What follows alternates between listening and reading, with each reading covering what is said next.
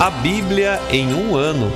Uma experiência de encontro com Jesus Cristo, a Palavra de Deus.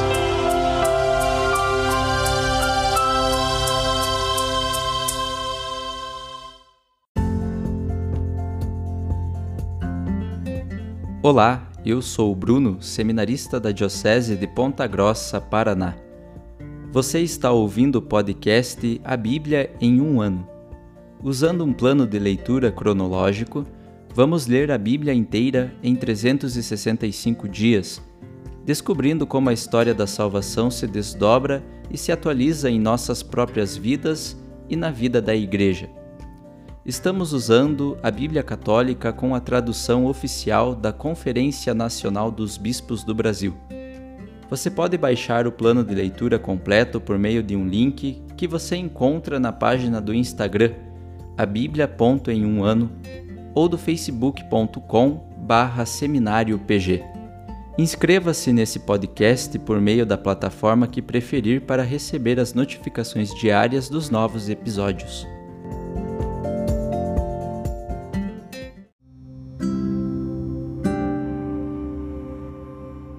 Olá, eu sou o Padre Joel Nalepa, da Diocese de Ponta Grossa, no Paraná. Antes de iniciarmos a leitura e a escuta dos textos bíblicos propostos para hoje, vamos pedir que o Espírito Santo ilumine nossa mente e nosso coração para que a palavra de Deus frutifique em nossas vidas. Em nome do Pai, do Filho e do Espírito Santo. Amém. Vindo Espírito Santo, enchei os corações dos vossos fiéis e acendei neles o fogo do vosso amor. Enviai o vosso Espírito, e tudo será criado, e renovareis a face da terra. Oremos. Ó Deus, que instruístes os corações dos vossos fiéis com a luz do Espírito Santo, fazei que apreciemos retamente todas as coisas, segundo o mesmo Espírito, e gozemos sempre de Sua consolação. Por Cristo nosso Senhor. Amém.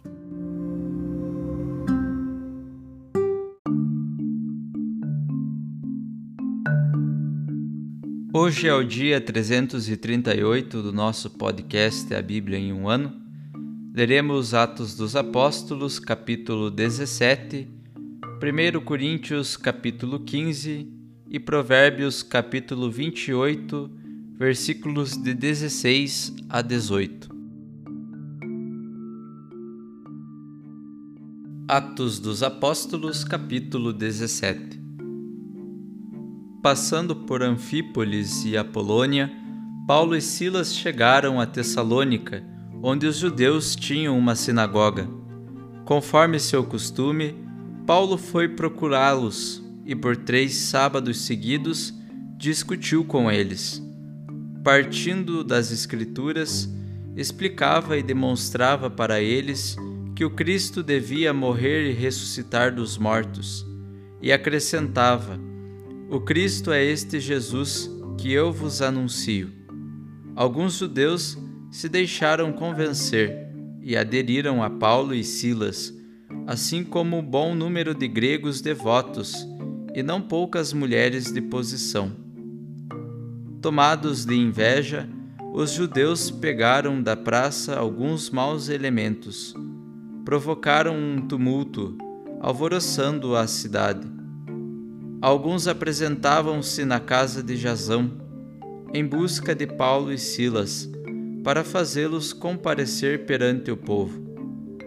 Não os encontrando, arrastaram Jazão e alguns dos irmãos diante das autoridades e gritavam: Esses homens que estão transtornando o mundo chegaram agora aqui também, e Jazão lhes deu hospedagem.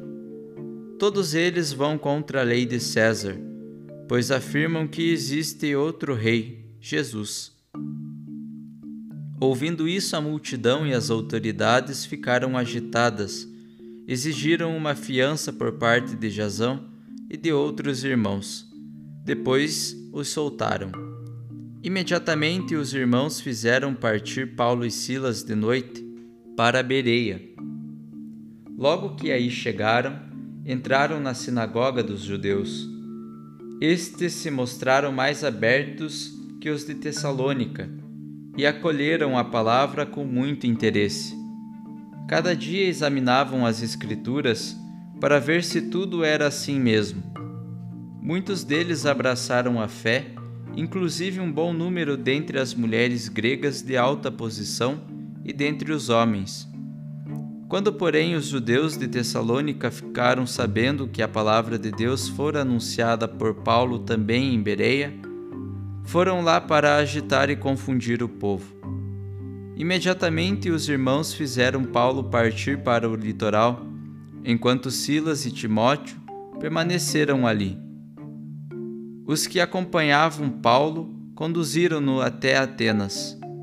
Depois voltaram com instruções para que Silas e Timóteo se juntassem a ele o mais depressa possível.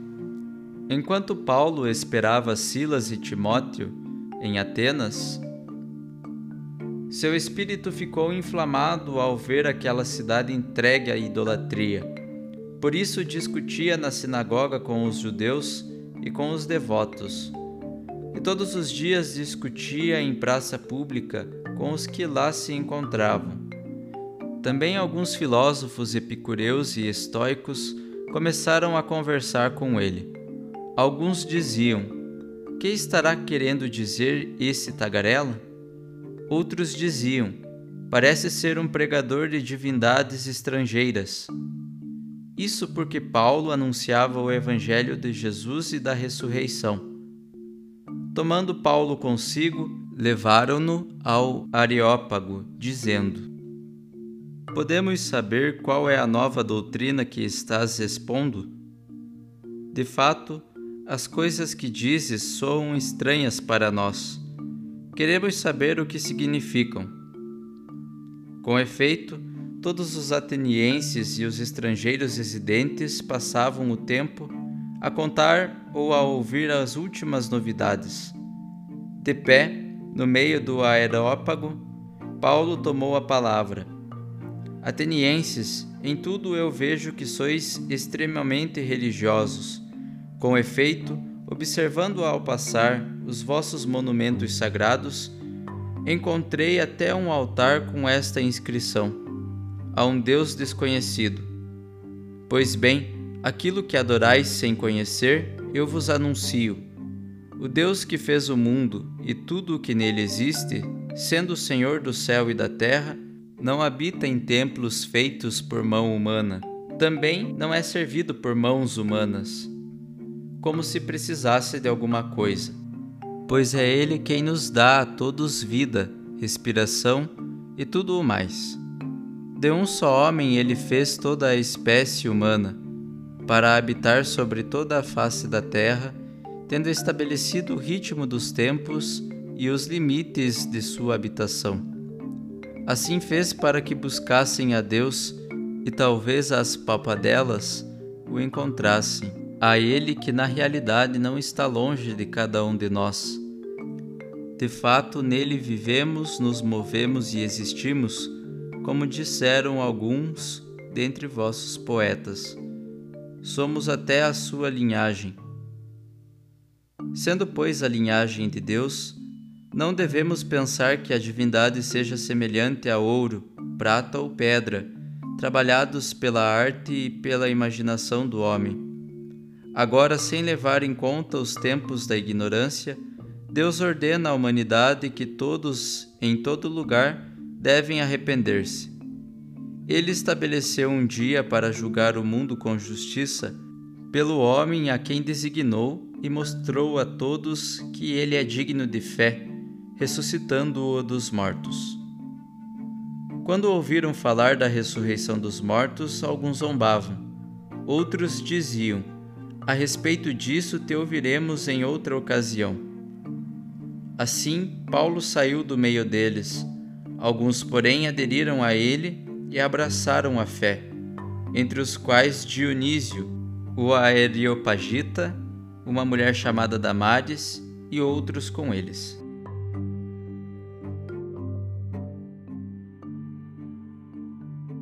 1 Coríntios capítulo 15 Irmãos, quero lembrar-vos do evangelho que vos anunciei e que recebestes, e no qual estáis firmes.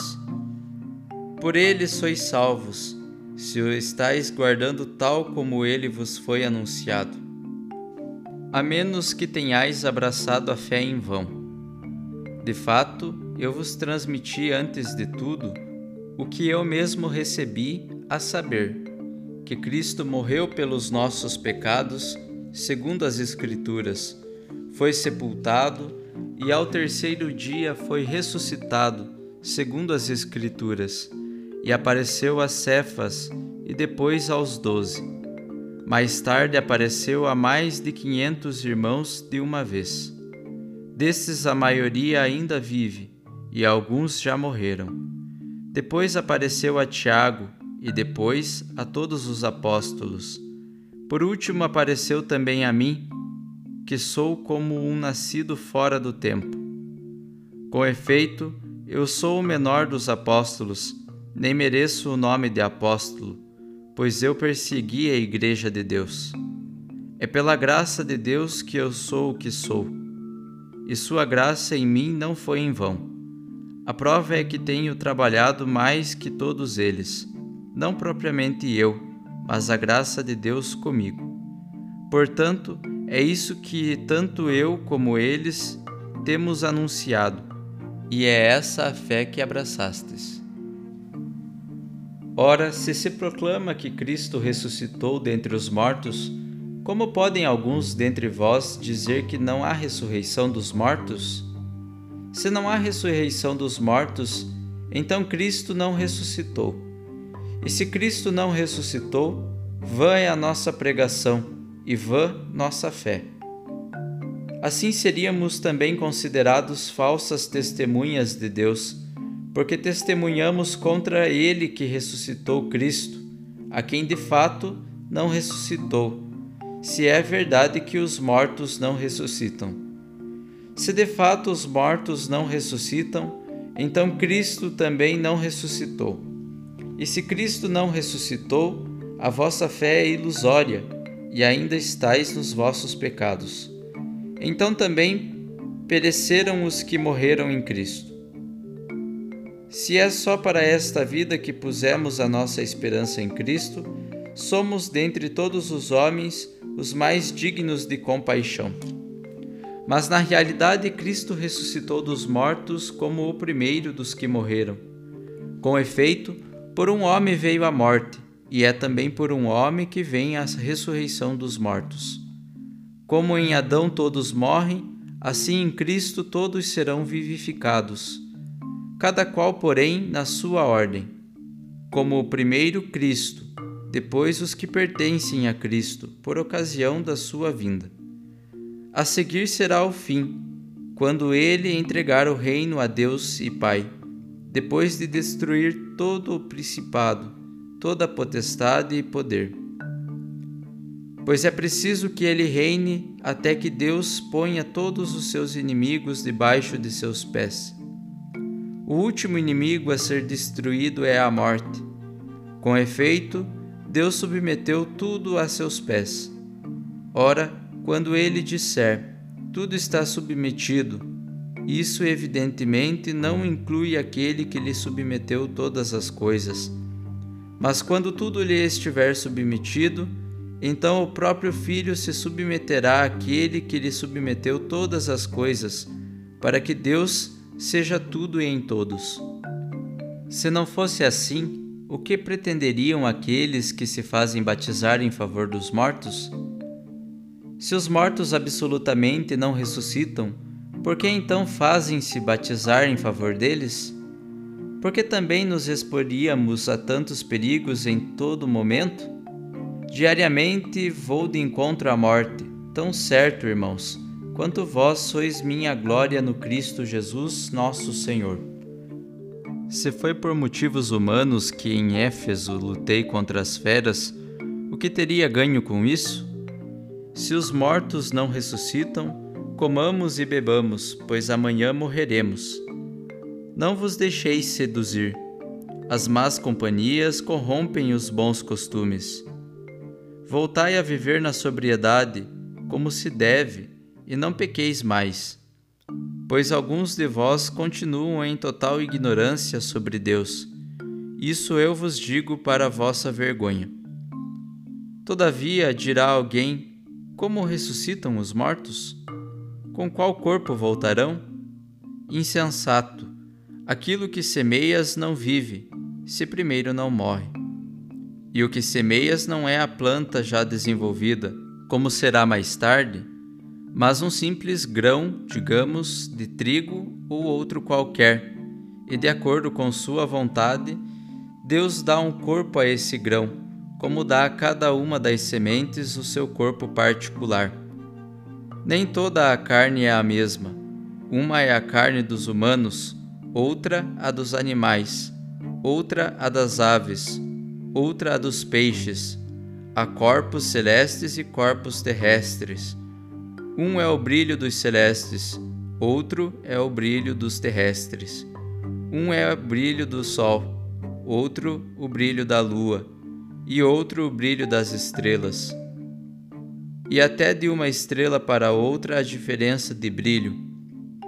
Coisa semelhante acontece com a ressurreição dos mortos. Semeado corruptível, o corpo ressuscita incorruptível. Semeado na desonra, ressuscita na glória. Semeado na fraqueza, ressuscita no poder. Semeia-se um corpo animal, ressuscita um corpo espiritual. Se existe um corpo animal, existe também um corpo espiritual. É como está escrito: o primeiro homem, Adão, tornou-se um ser vivente. O último Adão tornou-se um espírito que dá vida. Veio primeiro, não o ser espiritual, mas o animal. Depois é que veio o espiritual. O primeiro homem formado da terra era terrestre, o segundo homem veio do céu. Como foi o homem terrestre, assim são os terrestres. E como é o homem celeste, assim serão os celestes. E como já trouxemos a imagem do terrestre, traremos também a imagem do celeste. Irmãos, eis o que quero dizer: a carne e o sangue não podem herdar o reino de Deus, nem a corrupção herdar a incorruptibilidade. Vou ainda revelar-vos um mistério. Nem todos morreremos, mas todos seremos transformados. Num instante, num piscar de olhos, ao soar da trombeta final, pois a trombeta soará, os mortos ressuscitarão incorruptíveis e nós seremos transformados. Com efeito, é preciso que este ser corruptível se vista de incorruptibilidade e este ser mortal se vista de imortalidade. E quando este ser corruptível estiver vestido de incorruptibilidade, e esse ser mortal estiver vestido de imortalidade, então estará cumprida a palavra da Escritura.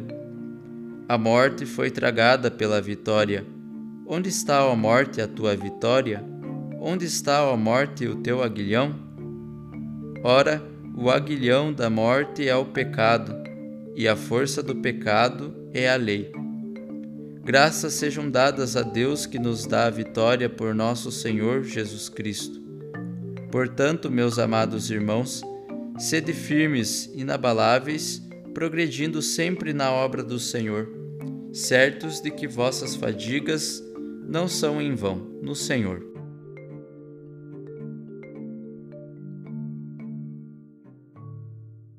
Provérbios capítulo 28, versículos de 16 a 18. Um chefe desprovido de prudência oprime a muitos. O que detesta a avareza, seus dias se prolongarão. Aquele que estiver manchado de sangue haverá de refugiar-se no túmulo e ninguém o deterá. Quem vive com integridade será salvo quem anda por caminhos perversos logo cairá.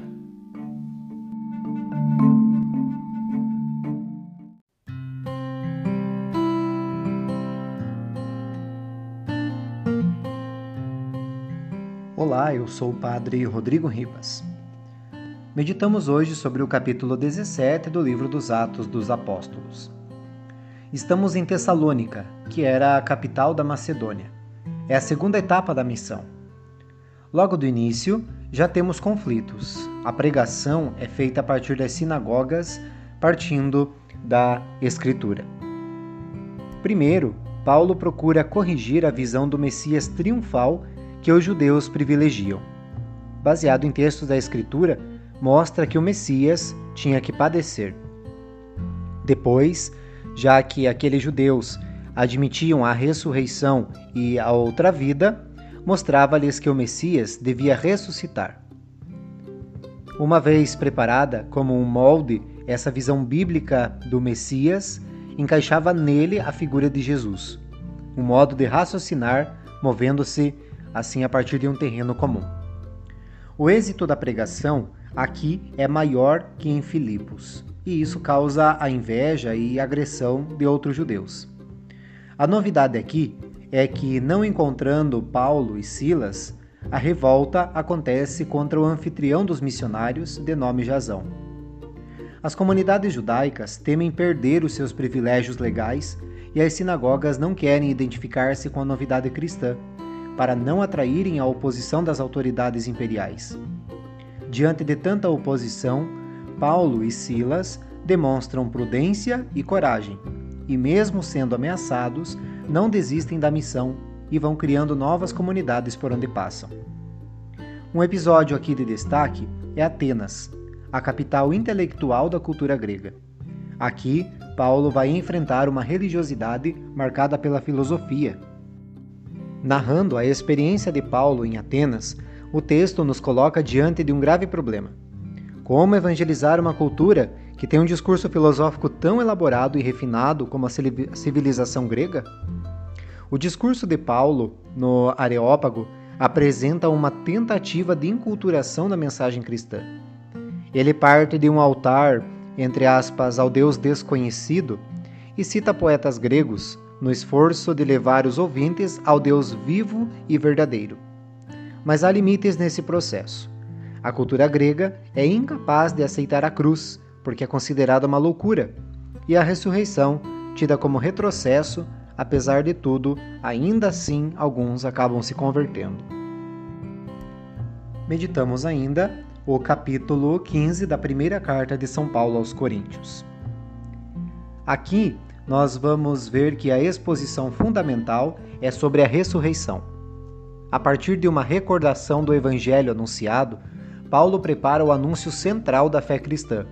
Cristo morreu e ressuscitou.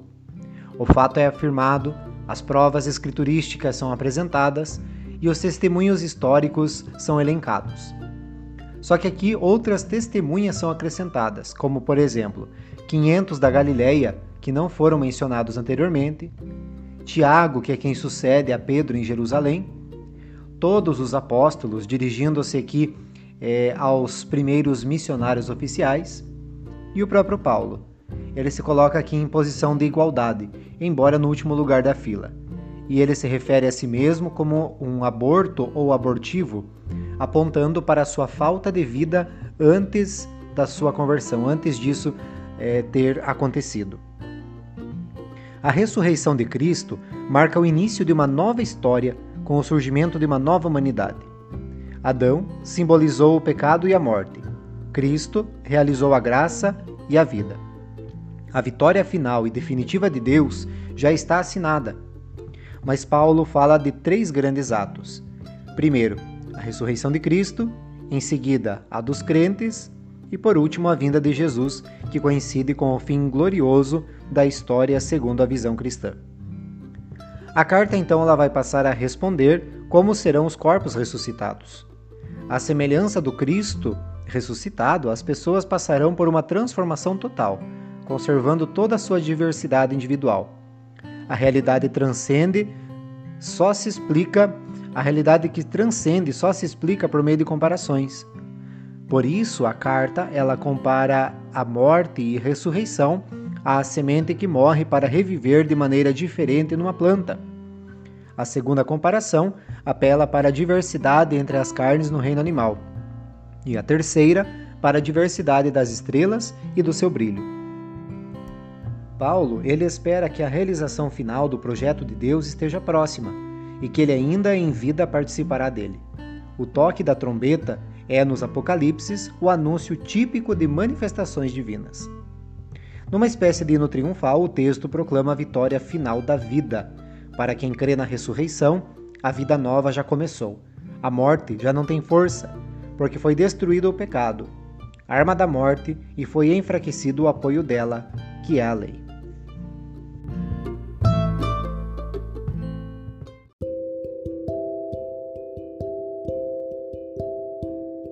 Querido irmão, querida irmã, Jesus afirma a todos nós: felizes os que escutam a palavra de Deus e a põem em prática. Peçamos que a palavra que acabamos de ouvir se faça vida em nós e inspire as nossas ações. Oremos. Ó Deus, concedei ao vosso povo alimentar-se cada vez mais da vossa palavra e nela encontrar a fonte da vida. Por nosso Senhor Jesus Cristo, vosso Filho, na unidade do Espírito Santo. Amém. Quem vos fala é o Padre Jaime Roça, vigário-geral da Diocese de Ponta Grossa, no Paraná. Que desça sobre vós a bênção de Deus Todo-Poderoso, Pai, Filho e Espírito Santo. Amém.